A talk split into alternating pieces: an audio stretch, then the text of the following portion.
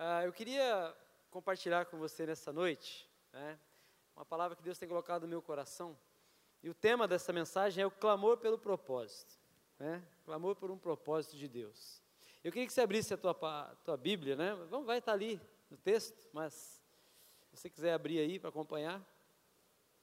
É, no livro de Êxodo, no capítulo 2, do versículo 1 até o 10. Um homem e uma mulher da tribo de Levi casaram. A mulher ficou grávida e deu à luz um filho. Ela viu que o menino era muito bonito e então o escondeu durante três meses. Como não podia escondê-lo por mais tempo, ela pegou uma cesta de junco, tapou os buracos com betume e piche, pôs nela o menino e deixou a, a cesta entre os juncos, na beira do rio. A irmã do menino ficou de longe para ver o que ia acontecer com ele. A filha do rei do Egito foi até o rio e estava tomando banho enquanto as suas empregadas passeavam ali pela margem. De repente, ela viu a cesta no meio da moita de juncos e mandou que uma de suas escravas fosse buscá-la. A princesa abriu a cesta e viu um bebê chorando. Ela ficou com muita pena dele e disse: Este é um menino israelita. Então, a irmã da criança perguntou à princesa: Quer que eu vá chamar uma mulher israelita para amamentar e criar esta criança para a senhora? Vá, respondeu a princesa. Então a moça foi e trouxe a própria mãe do menino. Aí a princesa lhe disse: Leve este menino e o crie para mim, que eu pagarei pelo seu trabalho. A mulher levou o menino e o criou. Quando ele já estava grande, ela o levou à filha do rei, que o adotou como filho. Ela pôs nele o nome de Moisés e disse: Eu o tirei da água. Amém? Glória a Deus pela palavra do Senhor. Amém? Palavra do Senhor, ela nos ensina, ela nos inspira, né? A palavra do Senhor, ela é vida para nós. É muito importante né, a gente ler a palavra, né, nos alimentar dela todos os dias. Né? A partir do dia 18 aí, nós vamos ter esse roteiro de, de, de leitura bíblica. Você vai dizer, ah, eu já estou acostumado a ler a Bíblia todo dia. Mas quando a gente lê junto, né, como igreja, é diferente. Né? Nós vamos todos é, caminhar na mesma linguagem, no mesmo, no mesmo sentimento. Né? Então é importante você, como família, né, colocar os teus filhos para lerem também, acompanhar uh, esse roteiro de oração. Nós vamos aí ler a Bíblia durante o ano todo, amém? É muito importante. Uh, uma pergunta que, que eu quero fazer para vocês é a seguinte: quais são os dois dias mais importantes da nossa vida? Né, quais são? Primeiro dia mais importante é o dia que você nasceu, amém? Foi um dia muito importante, muita alegria no dia que você nasceu. E qual que é o segundo dia mais importante? O dia que você descobre por quê. Qual o motivo que você nasceu? Por que, que você está nessa terra? Qual o objetivo de Deus para você? Você não nasceu à toa, você não é um fruto do acaso, você não é alguém indesejável, indesejado, não é? alguém que, que de repente aparece, ninguém esperava, e de repente vem essa criança, não é? de repente numa casa onde não tem um pai, onde ah, várias situações podem acontecer, mas não, você não é fruto do acaso. Você é alguém desejado, se não pela tua família, por Deus você é desejado, porque foi Deus que te criou, foi Deus que te colocou no lugar onde você está, na família que você está e te fez do jeito que você é, porque você é alguém importante nessa terra. Né? Se você morrer, nunca mais, nunca mais vai ter alguém como você nessa terra. Nunca mais. Né? Você é único, você é única, só tem você aqui. Né? No dia que você morrer, não tem GA, mas tem um filho parecido, mas ele não é você. Ele tem outra característica, não tem, é só você. Então, Deus, ele pensou nisso. Ele te coloca na terra com um propósito, com um objetivo. Então, é, existe a necessidade da gente clamar, então, por um propósito. Da gente descobrir o porquê é que eu nasci. Por que, que eu estou aqui? O que eu estou fazendo aqui? Para que, que eu existo? Não é? Então, uh, uma oração que você pode fazer por saúde, amém? Podemos orar por saúde? Podemos. Podemos orar por, por finanças? Sim. Podemos orar por relacionamentos? Podemos, jovens? Amém? Podemos. Para casar tem que orar muito. Né? E para permanecer, para permanecer casado, orar mais ainda. né? O cara ora para casar, né? depois que casa, fala, agora que começa, meu amigo. É aí que começa a oração. Não é? Mas é importante orar por isso. É? Só que a oração mais eficaz, a oração que Deus está esperando você fazer, está olhando para você e, e, desejando que você faça, é a oração por um propósito, é a oração por uma missão. por um objetivo de vida. Né? Ele deseja te usar. Onde você estiver, no lugar que você está, no contexto que você vive, Deus quer te usar ali. E Ele tem um propósito para você. E qual é? Você precisa saber. Precisa buscar isso diante de Deus. Não é? Porque um propósito, ele alonga os seus dias. É, ele, os seus dias, ele, ele é, é você vai viver até que o seu propósito se cumpra. Né? Eu, eu, brinquei de manhã, né? Você, enquanto você tiver um propósito de Deus, você é imorrível. Não existe essa palavra, mas você é imorrível, você não morre. Enquanto você tiver um propósito de Deus. Quando você tiver um objetivo em Deus, a tua vida está preservada nas mãos dele. Amém? Muitas vezes a gente quer proteger os nossos filhos, guardá-los. Você quer guardar teu filho? Você quer proteger ele? Coloque um propósito no coração dele. Teu filho vai ser protegido. Não por você, não pela polícia, mas pelo próprio Deus Todo-Poderoso, o Senhor da terra, o Criador de todas as coisas. Ele vai se encarregar de cuidar dos teus filhos. É por isso que é importante ter um propósito, não é? E o propósito, ele, ele te dá esperança de um futuro abençoado, ainda que a doença venha, ainda que haja desemprego, ainda que o momento que você está vivendo não é o ideal. Existe esperança para quem tem um propósito. Existe esperança. E ele te motiva. Acordar pela manhã e dizer: Senhor, ainda não aconteceu, mas eu creio que vai acontecer, porque se o Senhor prometeu, o Senhor é fiel para cumprir. Ele te inspira, te inspira, te faz se movimentar, te faz estudar coisas que você nunca imaginou que você ia estudar, te faz ler livros que você nunca sonhou em ler, te coloca numa posição diferenciada diante das outras pessoas. Quem tem um propósito é, ele anda com a cabeça erguida, é porque ele está olhando longe, ele não está olhando apenas no momento, não é? Ele direciona os seus passos. Qual faculdade você vai fazer, jovem? Qual, qual, uh, o que você vai fazer na tua vida? O teu propósito te, te direciona. Se você vai trabalhar em qualquer lugar, se você vai viajar, você precisa considerar o que Deus quer que você faça. Existe uma preparação da nossa parte. Então aqui nós vemos uma história, não é? Na, no livro de Êxodo. Qual, é o, qual é o contexto dessa história aqui, não é? Então aqui você vê que nasce um menino chamado Moisés. Um menino chamado Moisés que mais à frente se torna o libertador do povo de Israel. Não é? Aquele que vai lá no, no Egito e diz assim, olha, deixa o meu povo ir. Né? E o faraó ali, até que dez pragas acontecem, né? e no final ele deixa o povo ir. E o povo vai, e Moisés então é o homem que cumpre todo o chamado de Deus para a vida dele. Mas aqui, nesse tempo aqui, ele está começando a vida dele. Ninguém sabia o que ia acontecer, ninguém sabia quem seria esse menino. A única coisa que eles sabiam é que ele estava correndo risco de vida, ou de morte. Correr risco de vida todo mundo está, né? Está todo mundo vivo? Estou correndo risco de ficar vivo, amém. Mas aqui ele está vivendo num contexto, então, que todos os meninos Todos os meninos da sua, da sua geração estavam sendo mortos, não é? O povo dele estava crescendo muito no Egito. Lembra, José leva o povo de Deus ali para o Egito, coloca ele numa terra boa ali, na terra de Gozen, uma terra frutífera no Egito, e esse povo então começa a crescer, o tempo vai passando, 400 anos depois, né, isso acontece, e daí é, José já tinha falecido, e, esse, e levanta um faraó que não conhecia José, e esse faraó, ele começa a perceber que esse povo está crescendo demais, esse povo vai ficar muito forte e vai dominar a gente. Então ele começa a dar trabalho forçado, começa a forçar o povo no trabalho. E quanto mais ele forçava, mais filho eles tinham. Filho é uma benção, hein? Filho, filho é multiplicação, né? Às vezes eu sempre digo, né, no curso de educação de filhos, que os filhos eles não, eles não completam a família, eles expandem a família. A família já está completa, marido e mulher. Né? Quando Deus criou homem e mulher, disse assim: Ô, oh, joia, está feita a família. Né? Não tinha filho, não tinha tio, tia, avó, não tinha ninguém, era só marido e mulher. A partir de, dos filhos, então, ele expande a família. Nossos filhos estão na nossa casa por um tempo. Daqui a pouco eles têm que ir e criar a família deles. Então você tem um tempo para criá-los, para ensiná-los, para formar o coração deles, para que eles formem uma família melhor do que a sua. Amém? Então está ali, nesse Egito, desse jeito, uma situação complicada, e o, e o, e o faraó então chama duas parteiras, Sifrá e Puá.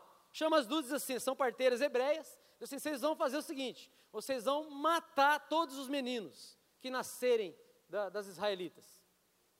Mate, quando você perceber que é menino, você mata ele ali.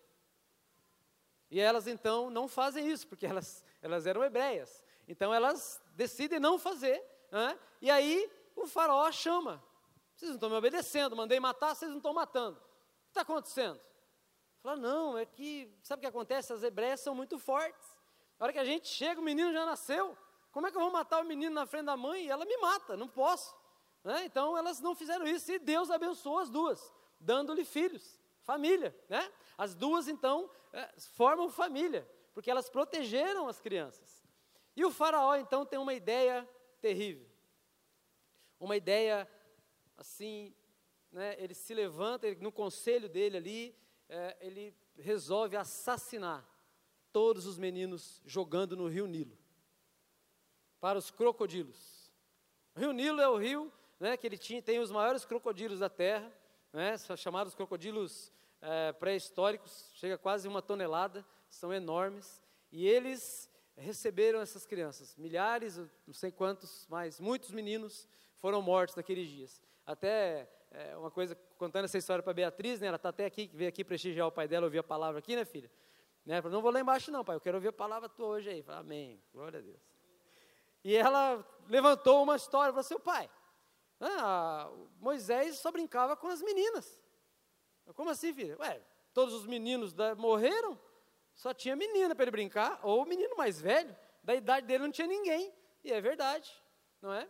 Moisés, então, ele vive ali uma, é, uma época em que uh, todos vão morrer, não é? E aí, diante disso, diante de uma situação de crise, diante de uma situação de perseguição, onde essas crianças estavam morrendo, uma família resolve pensar diferente fazer algo diferente, proteger o seu filho, não é? Então a primeira coisa que nós precisamos, quando a gente clama por um propósito, é ter paixão pelo propósito de Deus, é se apaixonar por aquilo que Deus quer para mim, buscar, clamar, me colocar à disposição de um Deus que me ama e que tem sonhos a meu respeito e buscar esse sonho e me apaixonar por ele. Então aqui você vê que no versículo 2, né, ela ficou grávida e deu à luz um filho. Filho é esperança, amém? Quando ah, tem crianças na igreja, tem crianças na família, é porque a família tem vida, né? está vivendo, está, está havendo multiplicação, está cumprindo a, a, a, o que Deus mandou fazer, encher a terra, né? multiplicar na terra os fiéis ao Senhor. Né? Nós vivemos numa cultura né, na cultura do reino de Deus, onde nós criamos nossos filhos, não para o mundo, mas para Deus, para que eles cumpram o chamado de Deus nessa terra. É por isso que eles precisam de um propósito, não é? Então ela aqui tem um menino, e ela viu que o menino era muito bonito. Né? Isso é engraçado, que mãe que olha para o menino e acha ele feio, né? Não sei se é minha mãe, você achou eu feio? Minha mãe está aqui, gente, é meu pai e minha mãe estão ali, glória a Deus pela vida deles, né? São membros dessa casa, né? Firmes aí, né? Ela me achou lindo quando, quando eu nasci, não é? Alguém disse que com três meses eu já andava, ninguém queria pegar no colo. Brincadeira. Três meses já estava andando, né? Porque ninguém pega esse menino. Não, mas não tem mãe que acha o filho feio, não é? Olha para aquele neném lindo, maravilhoso. Ah, olha a cara do pai, olha essa bochecha, olha essa testinha, olha que coisa linda. Aí você vai lá olhar, você fala, aham, uh -huh, é carinha de joelho, né? Você fala, é bonito mesmo, uhum, que bom. Né? Mas para a mãe, todo pai e mãe acha o filho lindo, não é? Mas é interessante que ela acha ele lindo e ela decide então que valia a pena correr o risco de proteger o menino. Vale a pena correr o risco de proteger o projeto de Deus para a nossa vida. Vale a pena.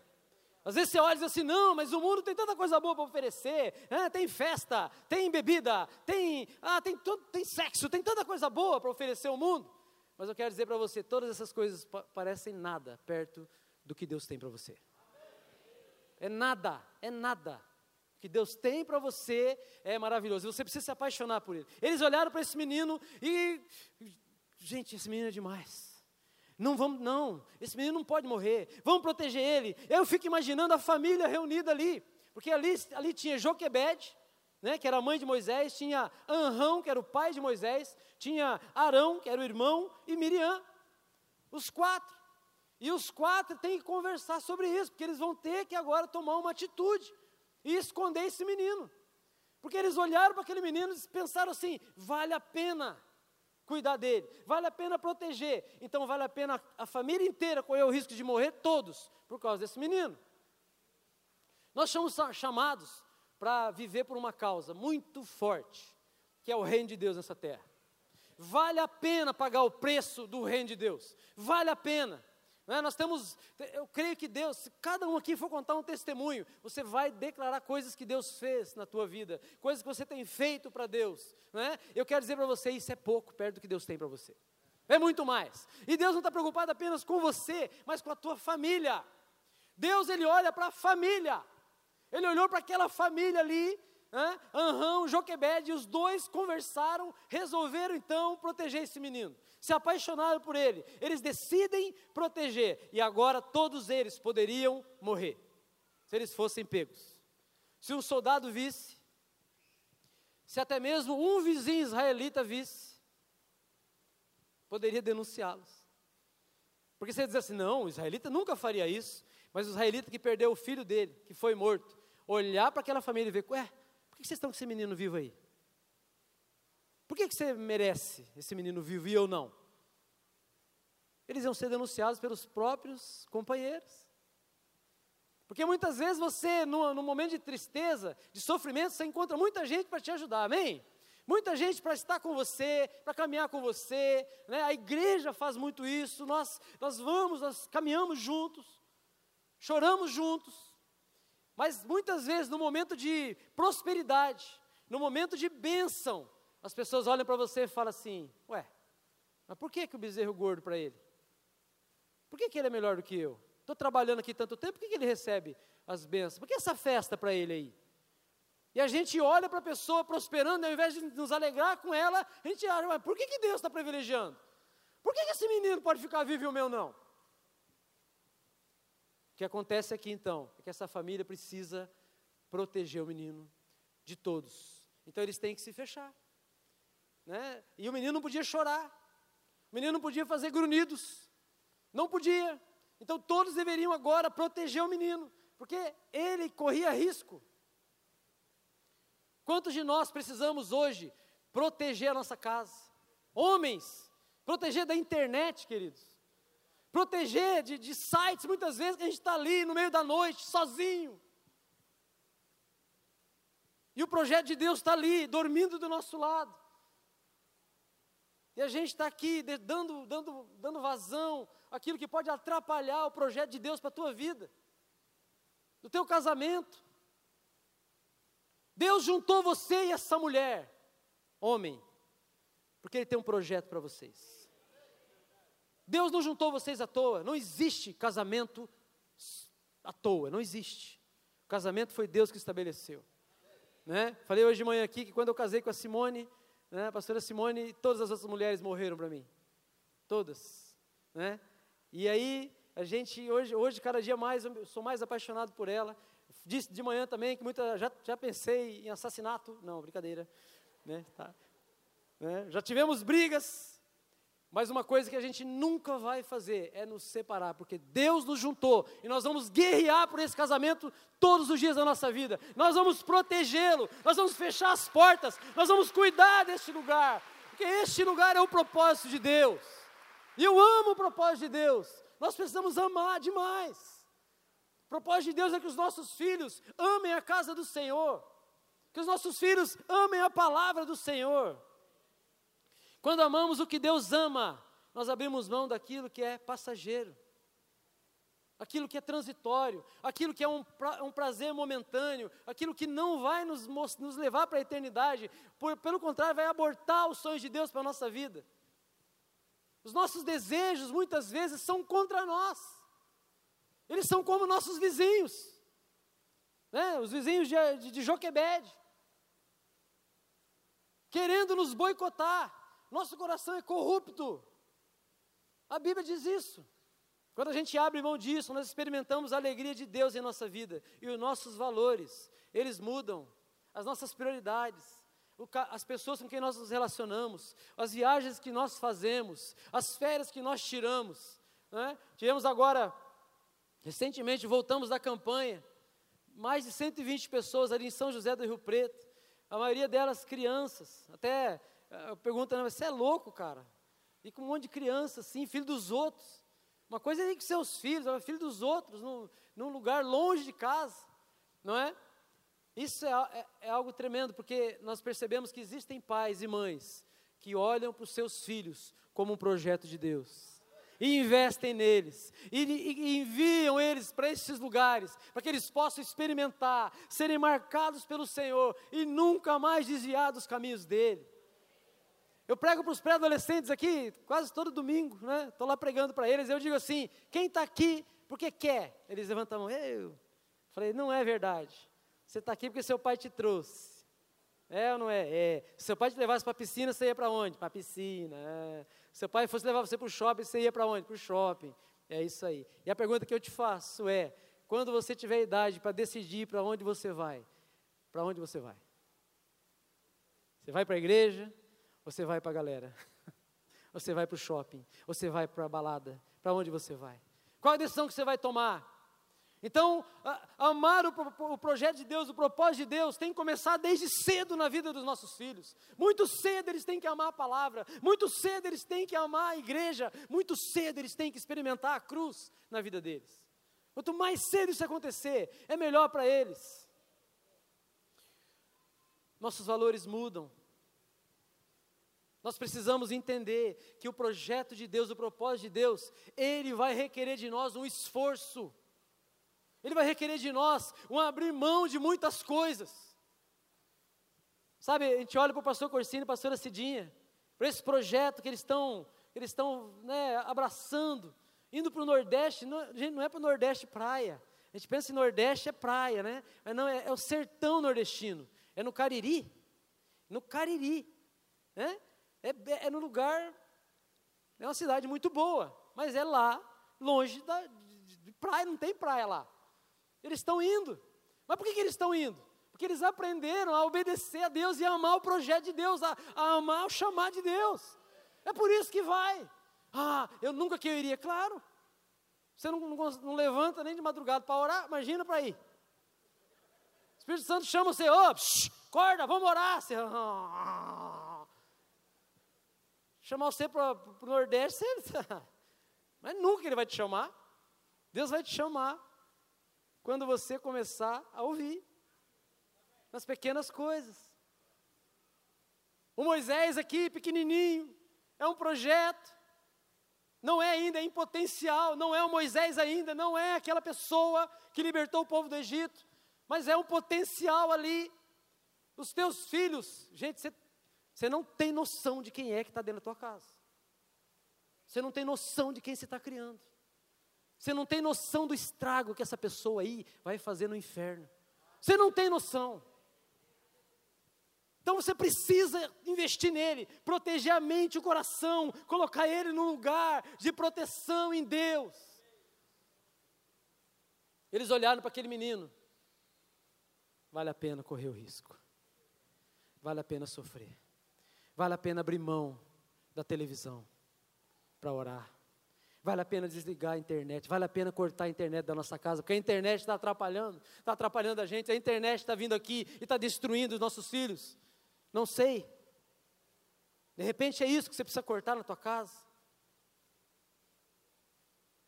Hoje nós temos crianças que estão viciadas, viciadas em smartphones, viciadas em televisão viciadas, presas pelo diabo. Muito cedo. Nós precisamos amar o propósito do Senhor, como família.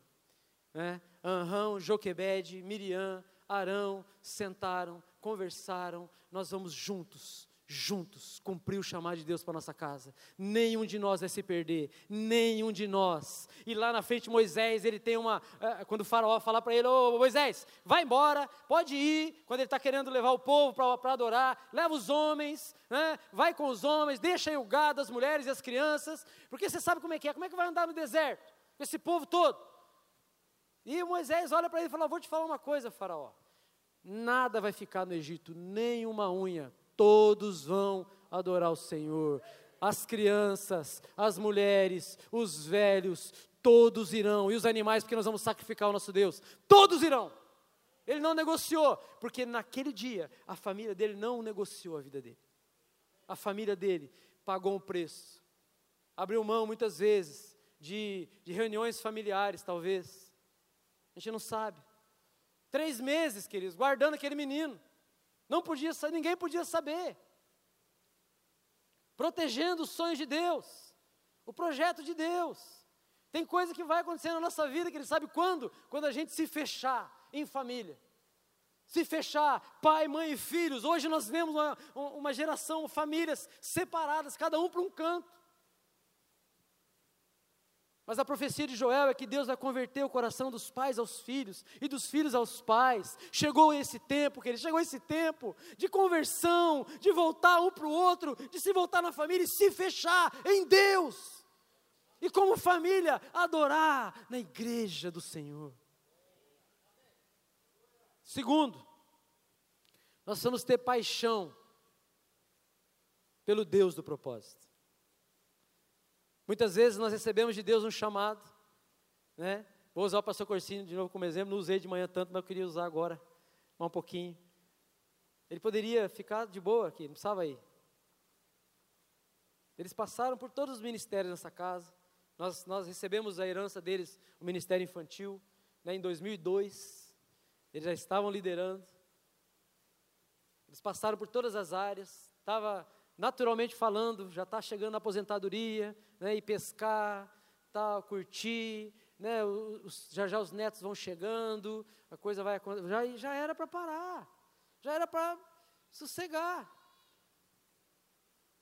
Mas por causa da paixão pelo propósito de Deus, por causa do chamado, por causa do amor por Deus, Deus pode olhar para ele e falar: tem mais um projeto para você. Porque ele conhece o coração.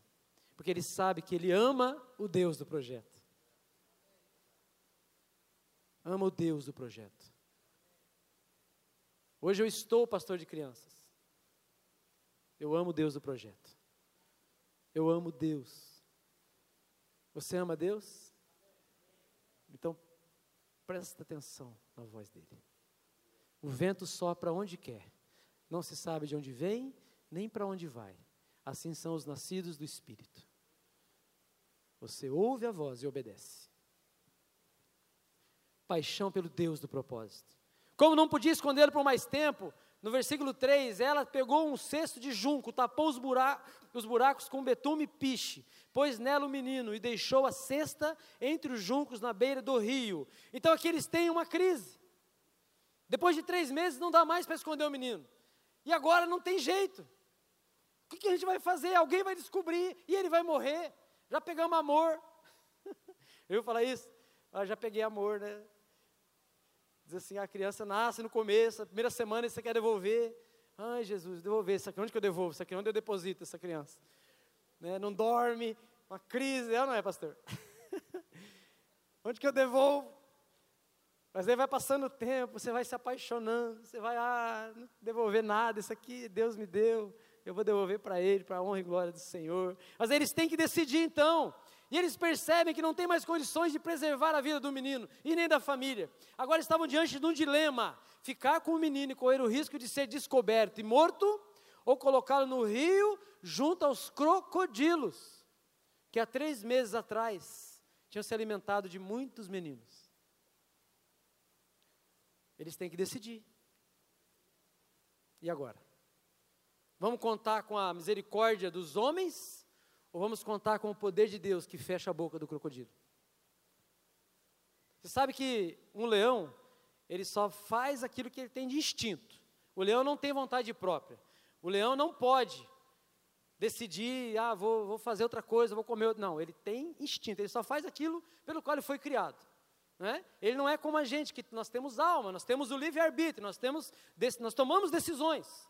O ser humano, ele está. É, ele, é, eu li um texto uma vez que, ele, que um rapaz disse assim: olha, se o diabo não existisse, o homem seria um diabo. O ser humano, ele é ruim.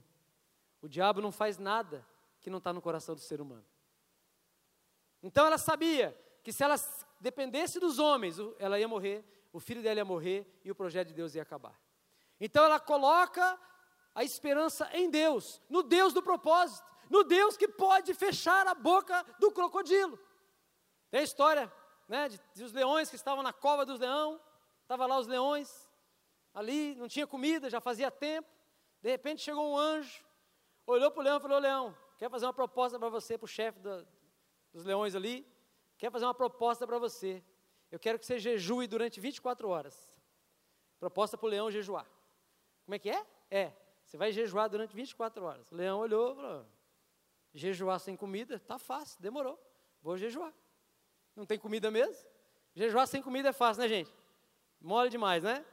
Oh, eu vou jejuar, glória a Deus. Aí chega em casa, a mãe fez aquela bisteca maravilhosa, aquele cheiro de carne. Falou, mãe, logo hoje eu estou jejuando, mãe prato que eu mais gosto. Ué, aí que é bom para jejuar, para carne queimar mesmo, né? Não a bisteca, a sua. O jejum, quando não tem, jejuar escargot é fácil, amém? Quem não come escargot é fácil. Estou jejuando escargot, lá dá mole, né? O jejum é aquele que você abre mão de alguma coisa, que está na tua frente. O leão, então, vai, vou jejuar, beleza, demorou, vamos obedecer. E eles, então, entram em jejum, os leões, e de repente cai uma pessoa lá dentro. O leão já foi doido para comer quando ele lembrou. Opa, peraí, eu estou jejuando. Ele lembrou antes de comer, né? A gente às vezes lembra depois que comeu, né, pastor Romo? Come a coxinha, hum, rapaz, estava jejuando. ele parou, viu o cara ali, ah, e agora? Eu achei que era provisão de Deus, mas não é não, não posso comer. E a mulher do leão olhou e falou, mulher, né? Ô, oh, um cabeção, o que você tem que fazer promessa? O que você tem que falar que vai jejuar? Mas eu ia saber que ia cair comida aqui agora. É, mas você acha o quê? Olha o que você fez, o nosso filho morrer de fome. Mas bem, é o anjo, é o anjo, é o anjo. Eu, você não escuta, o anjo você escuta. Nossa, parece tem em casa. tem em casa não, porque eu escuto, né, amor? e tá lá aquela crise, e aí ele passa perto, sente aquele cheirinho, dá uma lambidinha, a pessoa acha que o leão está tratando ela bem, na casa dele, mas ele está experimentando que ele não pode comer, está ali, aquela coisa, e passa para cá, passa para lá, e o desespero, e aquele negócio, e aí, ah, eu vou, eu vou, aí um segura o leão, um segura outro, aquele negócio e tal, o que acontece? Leva o homem embora. Aí o leão fica bravo, aí a leoa, aí a leoa fica brava, e agora o que você fez? Ou o que você fez? Essas decisões impensadas sua.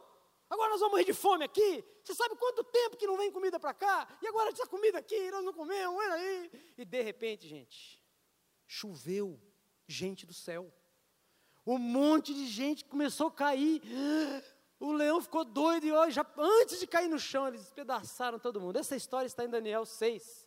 Né? Daniel na cova dos leões, contei na, na perspectiva do leão, né? mas era Daniel que estava ali e o leão não, o leão, a boca do leão foi fechada, por quê? Porque o leão não tem autoridade sobre ele. Ele está debaixo da autoridade do Senhor. E Deus pode fechar a boca do leão, mas Deus muitas vezes, o ser humano faz o que é mal e Deus não interfere, por causa do livre-arbítrio. Deus não te obriga a andar com Ele, Deus não te obriga a amar Ele, mas Ele te ama mesmo assim. Ele não esperou você se converter para morrer na cruz. Ele morreu antes. Ele decidiu te amar. Mas ele conta então com o teu coração de alguém que ama, ama a Deus, de alguém que deseja as coisas dele, de alguém que olha para aquilo que Deus tem e fala tudo o que tem em volta é supérfluo. O que Deus tem é muito melhor. E a segunda opção então é escolhida. Vamos colocar o menino aos crocodilos. Imagina o crocodilo lá, gente. De repente um cesto aparece. E um choro de um menino. O leão começa a lembrar de uma comida que ele tinha comido. O leão não, crocodilo. O crocodilo começa a lembrar. E o crocodilo começa a rondar. Começa já a se movimentar no rio. E aquele menino está ali. Não é? E o que, que acontece? Ela está confiando no Deus, no Deus do propósito no Deus do Moisés. Deus ama mais o teu filho do que você mesmo. Vou falar de novo. Deus ama mais o teu filho do que você mesmo. Deus está protegendo o teu filho mais do que você. Ele é o maior interessado, porque o teu filho, Deus criou para transtornar essa terra. Ele não está aqui à toa, não. Mas é importante pagar o preço. Marcos 8, 34 diz assim: em seguida, Marcos 8, 34, está ali, né?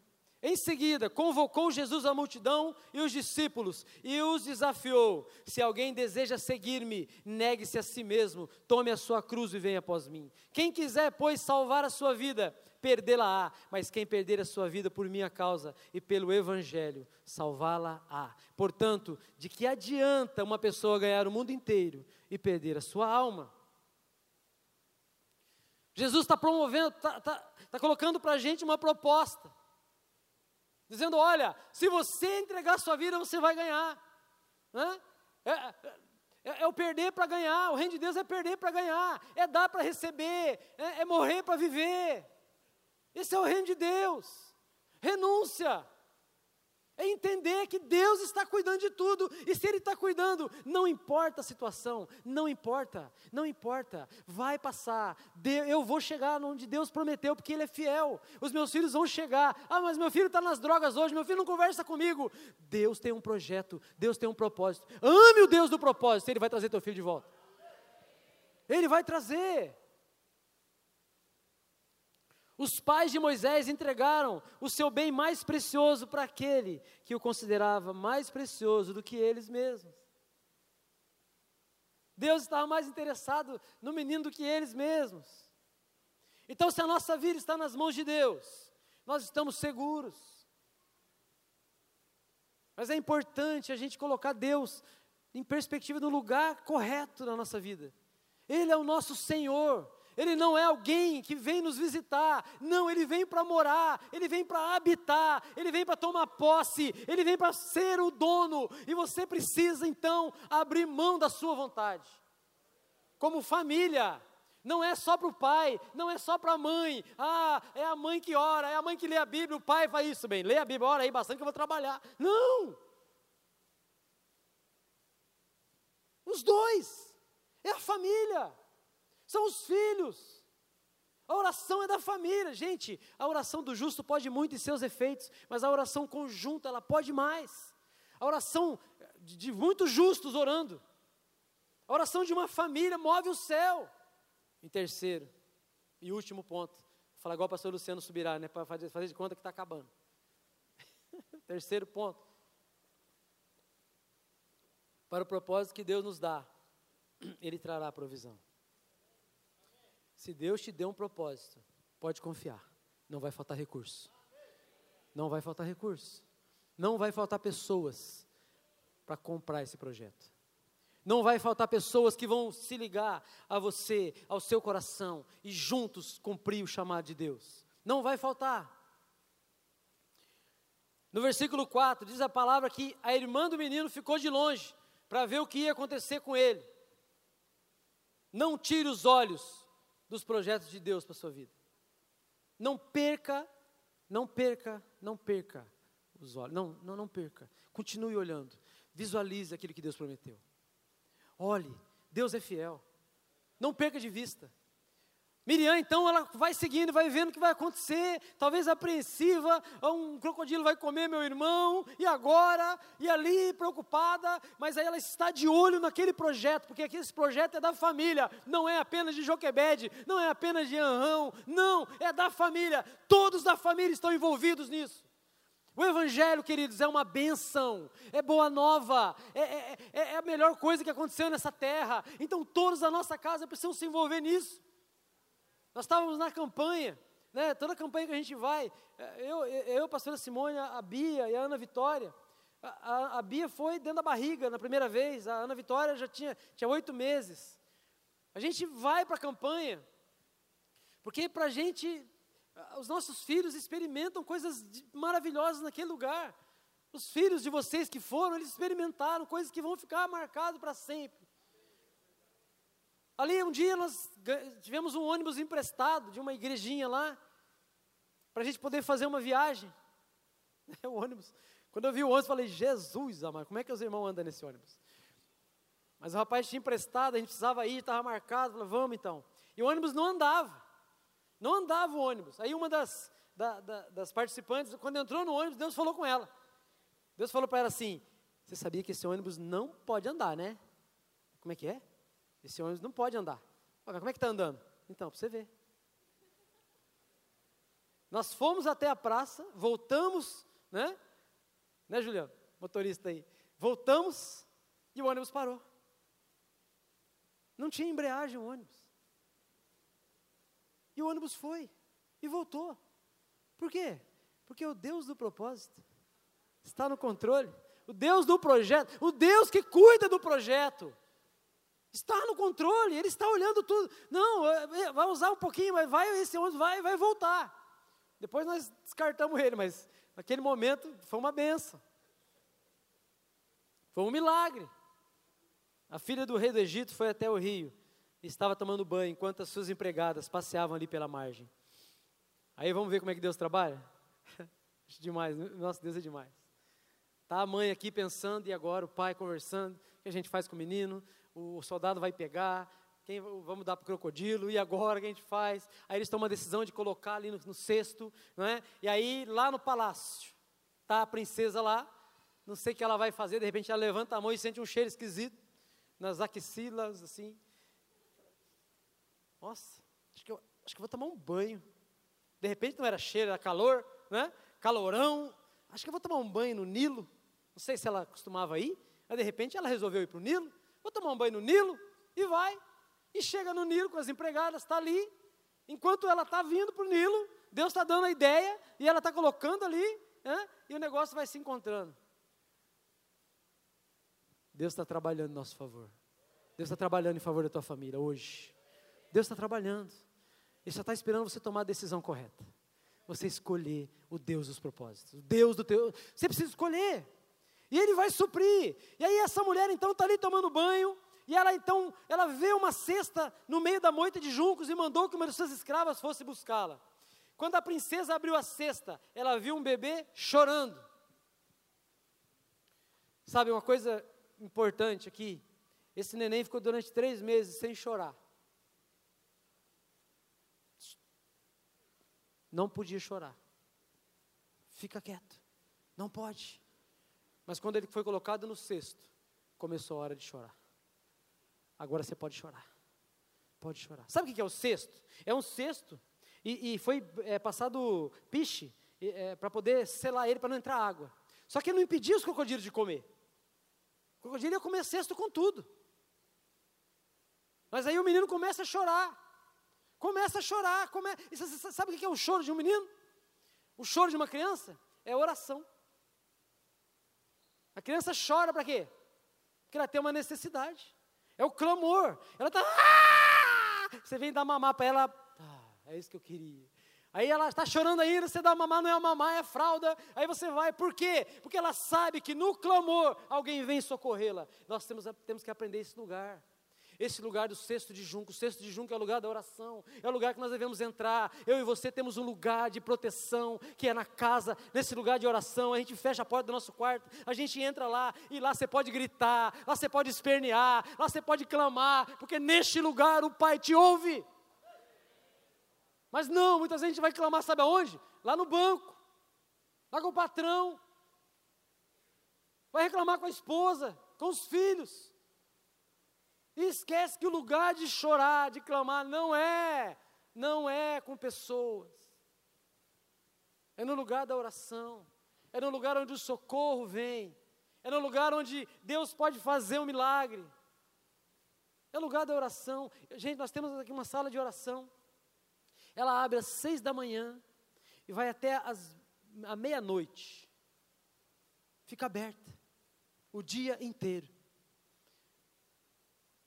É um lugar de refúgio. A gente brinca com as crianças que é o pique. Quem já brincou de pega-pega aí? Tem um pique? Hã? Lembra? Você corria aqui, você não pode me pegar. Estou no pique. O diabo não pode te pegar no pique. Mas às vezes a gente deixa para ir para a sala de oração, só na crise.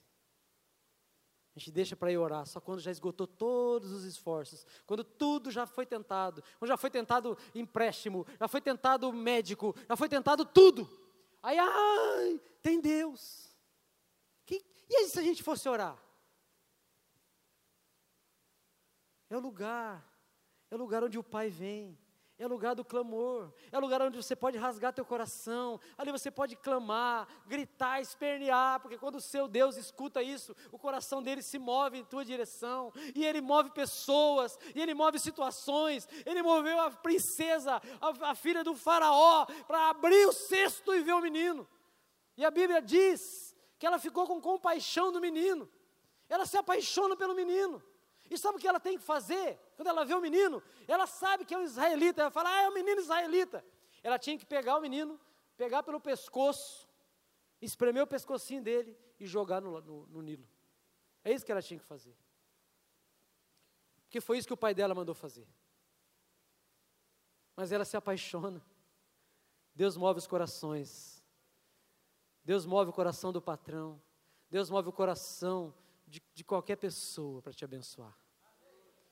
Porque o Deus do projeto, do propósito, Ele está no controle de todas as coisas. E é interessante, queridos, que ela, que ela se apaixona e olha para o menino e adota ele ali na mesma hora. Eu vou, vou adotar esse menino. Ao invés de matar, vou adotar. E aí, quando ela está ali pensando o que fazer com o menino, encosta quem? A irmã do menino. Oi, princesa, tudo bem? Como é que você está? Quer que eu vá chamar uma mulher israelita para amamentar e criar esta criança para a senhora? A princesa achou a boa ideia. Vá. Respondeu a princesa. Então a moça foi e trouxe a própria mãe do menino. Imagina a mãe do menino chegando. Oi, pois não? Me chamou? É, você poderia. Aí a a princesa olha para ela e diz assim: leve este menino e o crie para mim, que eu pagarei pelo seu trabalho. A mulher levou o menino e o criou. Ô, gente, Deus é, é, é engraçado, né? Pensa bem. O menino ia morrer agora. Há 15 minutos atrás a mãe não sabia o que fazer com o menino. Eu vou morrer, ele vai morrer, o negócio está feio, tá lá, e a gente nem trabalha mais aqui, faz três meses, não tem nem comida nessa casa, ninguém consegue fazer nada, estamos cuidando dele, e agora, ah meu Deus, o que a gente faz? Toma uma decisão, vamos confiar em Deus, confia em Deus. Aí Deus move o coração da princesa. A princesa se apaixona pelo menino.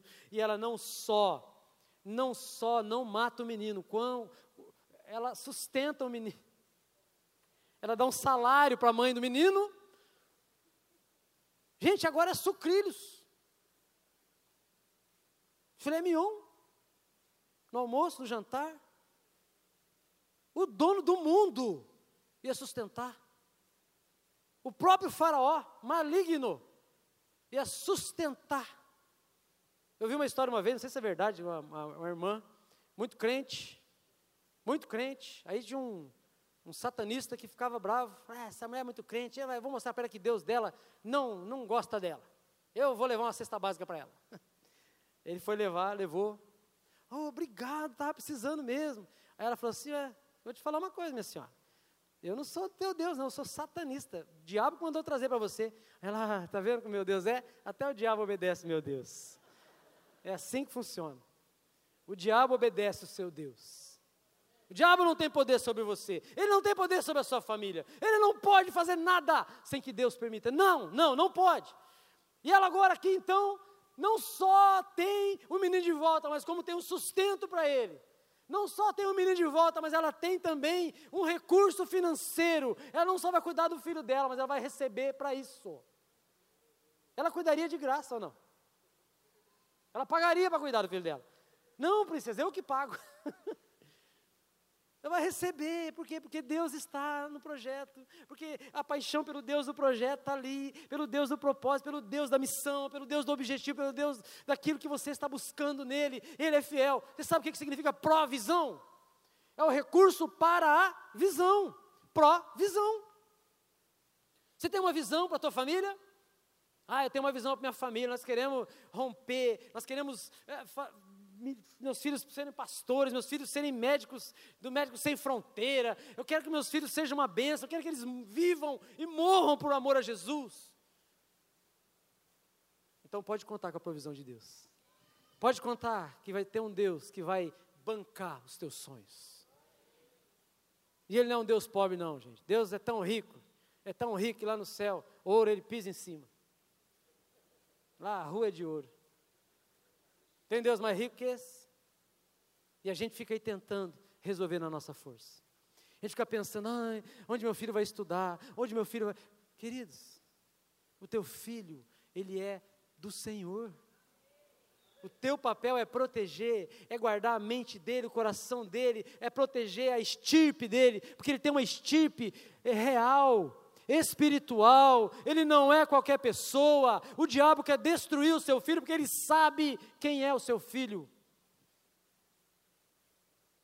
Ele sabia quem era Moisés.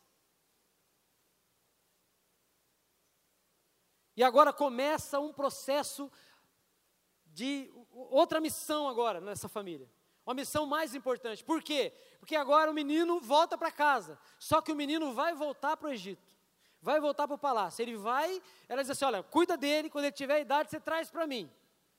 Então agora, Joquebede, Anrão, vai ter que ministrar o coração desse menino, colocar no coração dele a cultura do povo de Deus, contar as histórias do povo de Deus, colocar no coração dele a esperança de que, que Deus tem, colocar no coração dele o futuro que Deus tem para ele, que ele não é qualquer pessoa, ele é alguém guardado, protegido, é alguém que Deus quer usar. Então agora tem que colocar no coração dele essa mentalidade, essa visão, porque daqui a pouco ele vai estudar nas faculdades do Egito. Quem aqui está entrando na faculdade esse ano? Dos jovens aí que vai entrando, adolescente, vai entrar esse ano na faculdade? Ninguém? 2019? Vai entrar, já está na faculdade, então, vamos ver. Alguém que tá, ninguém está na faculdade nessa igreja? Aê, tem gente na faculdade, glória a Deus. Você está na faculdade, glória a Deus. A faculdade, ela vai falar de Jesus lá? Não. A faculdade vai fazer o que lá?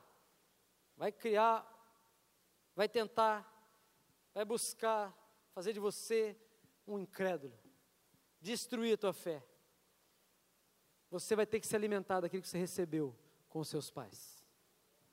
Aquilo que você recebeu nessa casa, aqueles valores do reino de Deus, aquele chamado que Deus tem para você, você vai ter que agora, você vai ser confrontado na sua moral, no seu coração, no seu posicionamento, porque naquele lugar, Deus quer te usar ali, para fazer diferença. Deus tem projetos para você, e você, os teus nossos filhos precisam ser treinados, preparados para isso. Joquebede agora em Anrão, tem que treinar esse menino, preparar ele, porque lá no Egito ele vai ter que estudar para ser faraó. Ele vai ter que estudar sobre os deuses do faraó, todos os deuses do Egito, toda a cultura do Egito, ele vai ter que absorver tudo isso. Só que você vai ver a história de Moisés. Ele escreveu o Pentateuco, os cinco primeiros livros, livros, da Bíblia e alguns salmos. Você não vê Moisés falando de nenhum Deus do Egito, nenhum. Ele só fala do Deus verdadeiro, do Deus poderoso, do Deus de Israel.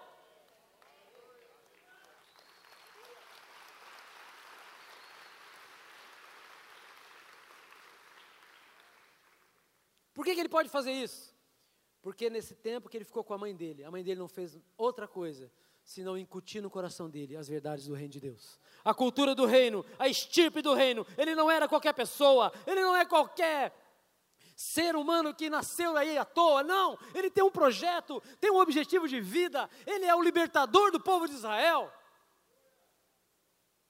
Então você vai ver lá na frente Moisés não querendo ser chamado de filho da filha de Faraó, mas preferiu ser escravo, porque valia a pena ser escravo pelo Deus vivo, valia a pena ser escravo pelo projeto, pelo propósito de Deus. Uma coisa interessante desse texto é que a princesa colocou o nome do menino de Moisés. Você não sabe o nome dele, desse menino. Qualquer menino que tivesse no cesto seria Moisés. Se tivesse 100 meninos, 100 cestos ali, seriam 100 Moisés.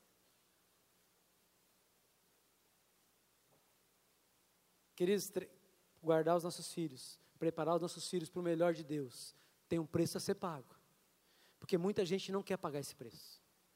Todos os outros não tiveram coragem de pagar o preço de esconder o menino, de esconder o filho, de proteger o filho.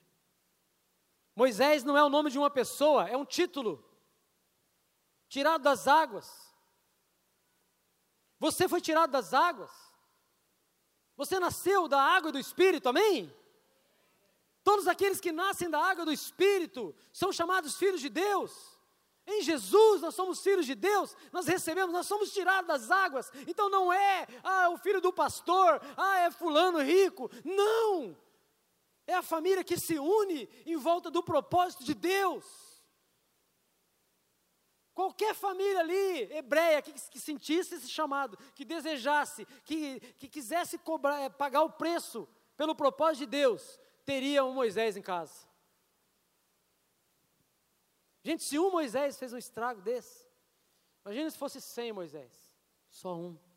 João 3, no capítulo, no versículo 5 diz assim: Jesus respondeu: Na verdade, na verdade te digo, que aquele que não nascer da água e do espírito não pode entrar no reino de Deus. Nascer da água e do espírito. Não tem melhor e pior no reino de Deus. Tem pessoas que amam a Deus, tem pessoas que se colocam à disposição e que esperam em Deus, e Deus vem e chama. Você diz: Eis-me aqui, Senhor, envia-me a mim. Não importa o chamado, desde que seja Ele fazendo. Não importa se é pastor, se não importa. Só que a nossa família precisa se unir em volta desse propósito de Deus. Fique em pé, por gentileza. Queria orar com você. Eu queria que você abraçasse a tua família aí. Se você está sozinho, acha uma família e abraça aí. Essa igreja é uma igreja de família, amém? Nós somos família. Nós estamos aqui em volta de um propósito de Deus. Nós estamos, nós estamos, todos nós, todos nós, temos Moisés dentro da nossa casa. Todos nós temos um cesto de junco que nos protege dos crocodilos, onde nós podemos clamar. Todos nós. Eu queria que você orasse pela tua família aí. Começa a orar pela tua família. Começa a orar pelo projeto, pelo propósito de Deus para vocês. Começa a orar pelos ouvidos de vocês. Nós temos que aprender a ouvir a voz de Deus. O maior ato de amor que aconteceu foi Deus nos amando. E o segundo maior ato é nós amando a Deus. Oh, Pai. Obrigado, Senhor. Obrigado, porque nós não estamos nessa terra inutilmente. Obrigado, porque tem um sentido para a nossa vida. Obrigado que nós, porque nós não somos inúteis. Nós somos servos inúteis, mas nós somos servos de um Deus útil poderoso, que tem coisas lindas para cada um de nós. Em nome de Jesus, amém. Aleluia, aleluia.